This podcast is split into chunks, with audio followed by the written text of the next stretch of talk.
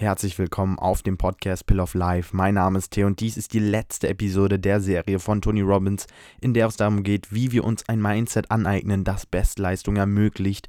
Und in der heutigen Episode erfährst du, weshalb optimistische Wörter ausschlaggebend sind für deinen persönlichen Erfolg. Sei gespannt. Be water, my friend.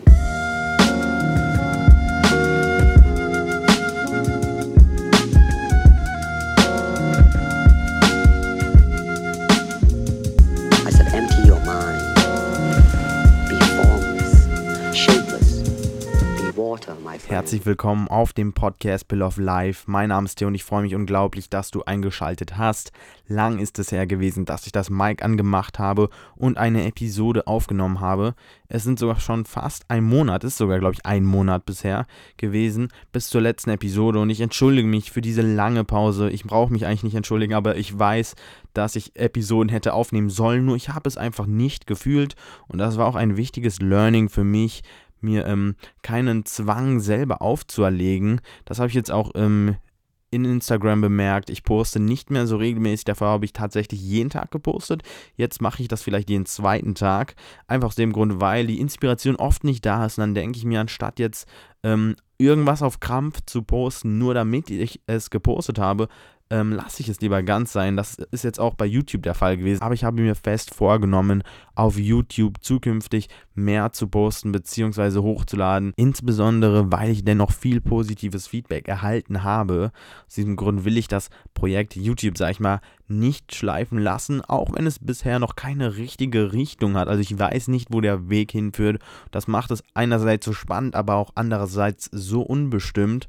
Und ja, genug gelabert. Es soll heute um das Thema gehen, weshalb wir laut Tony Robbins optimistische Wörter nutzen sollten oder ausschließlich nur noch optimistische Wörter nutzen sollten. Und ja, das ist das Thema dieser heutigen Episode und ich wünsche dir viel Spaß beim Zuhören. Und zwar behauptet Tony Robbins, dass wir mit den Wörtern oder mit der Wortwahl nicht zwangsläufig die Realität selbst verändern können, sondern vielmehr die Interpretation der Realität, also wie unser Gehirn die Realität interpretiert, das beeinflussen wir einzig und allein mit den Wörtern, die wir wählen. Und wenn du dich jetzt fragst, wie können Wörter die Interpretation der Realität beeinflussen, dann gibt dir Tony Robbins höchstwahrscheinlich diese Antwort. Die Wörter, die wir aus Gewohnheit nutzen, beeinflussen, wie wir mit uns selber kommunizieren und dementsprechend auch, was wir selber erleben. Und das Ganze kann man sich so vorstellen, dass sobald wir einfach uns bewusst werden, was wir für Wörter in unserem Vokabular haben, also wie wir beispielsweise Emotionen beschreiben, wie wir Zustände von uns selber beschreiben, wie wir uns selber beschreiben. Sobald wir uns dessen bewusst werden, können wir im Prinzip die Realität schmieden, die wir haben möchten. Und das merke ich ziemlich gut an mir selber. Und ich bin mir auch ziemlich sicher, dass du das auch an dir merkst, wenn ich dir jetzt ein konkretes Beispiel liefere.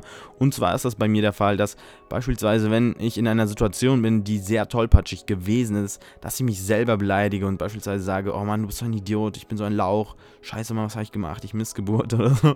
Das sage ich tatsächlich oft, lache zwar darüber, aber eigentlich ist das kein bisschen witzig, weil ich mich selber beleidige und in gewisser Weise meine eigene Autorität untergrabe und mir negative Eigenschaften zuspreche. Und umso öfters man das macht, umso öfter man negative Wörter benutzt und viel wichtiger, sich selber mit negativen Wörtern beschreibt, irgendwann fressen sich diese Wörter ins Unterbewusstsein und man fühlt sich dann auch so, wie man sich selber beschreibt. Also wenn ich mich als Lauch beschreibe, dann nehme ich irgendwann diese Haltung eines Lauches an. Wenn ich mich als Tollpatsch, als Idiot bezeichne, dann fressen sich diese Wörter irgendwann in mein Unterbewusstsein.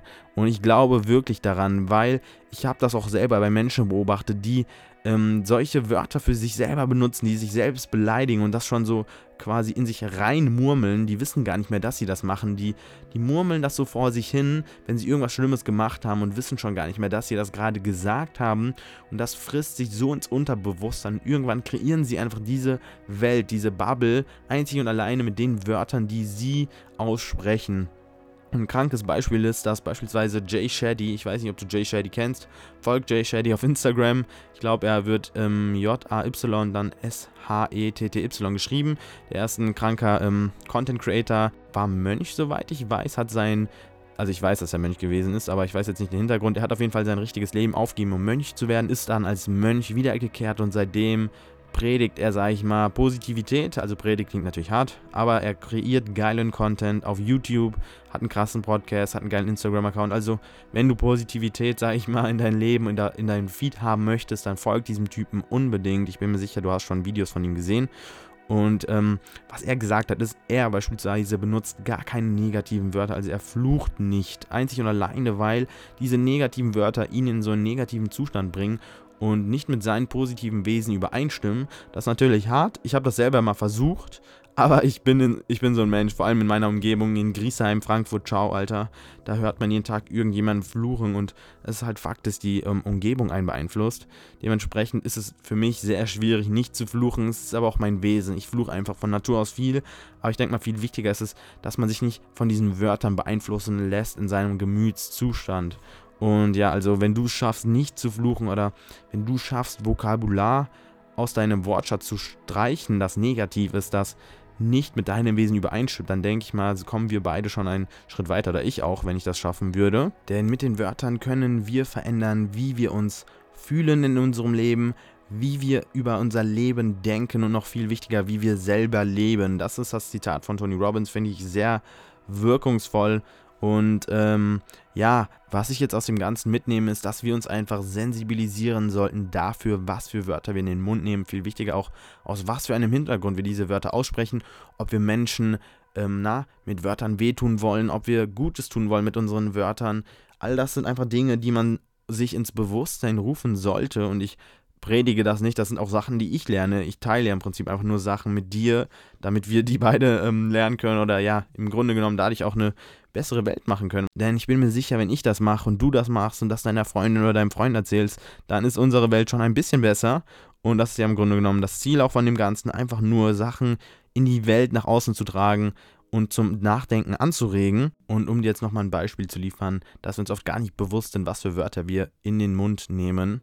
Ähm, oft sprechen wir beispielsweise von Versagen. Stattdessen könnte man das Wort Lernerfahrung nehmen. Und daran merkst du ja schon einen erheblichen Unterschied zwischen Versagen und Lernerfahrung, weil Versagen impliziert, dass man nichts Positives aus dieser Erfahrung ziehen konnte und eine Lernerfahrung heißt vielmehr, dass man ähm, ja was Positives aus diesem Negativen gemacht hat. Daran sieht man, dass das Vokabular einfach eine gewisse Charakterhaltung repräsentiert, wie man die Welt sieht, ob man in negativen Dingen auch gute Dinge sehen kann und umgekehrt, das sage ich auch schon sehr oft.